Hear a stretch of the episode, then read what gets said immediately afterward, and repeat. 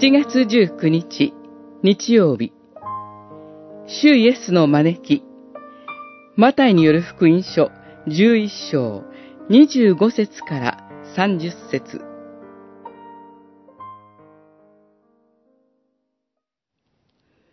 疲れた者、重荷を負う者は、誰でも私のもとに来なさい。休ませてあげよう。私は柔和で謙遜なものだから、私の首輝を追い、私に学びなさい。そうすれば、あなた方は安らぎを得られる。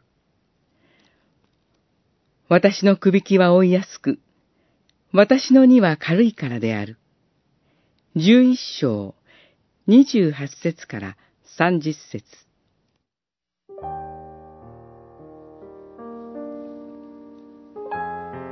多くの教会で、礼拝の始まりに、招きの言葉として読まれている御言葉です。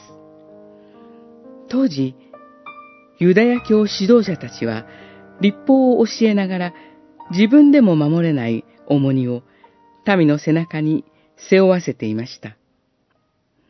そのため、人々はいつどこでも、霊的にも、肉体的にも疲れていました。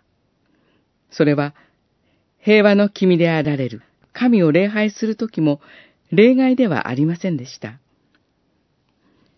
しかし、主イエスは、重荷を負ったすべての疲れた人々に安息を約束して、ご自分のもとに招いてくださいます。真の安息は、何もしないことで得られるのではなく、柔和で、謙遜な主イエスに学び、習うことから得られます。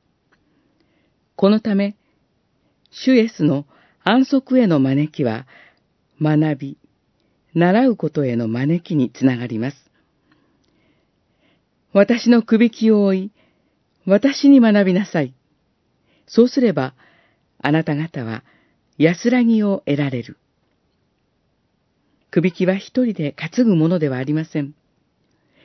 二頭以上の家畜がペアで担ぐものです。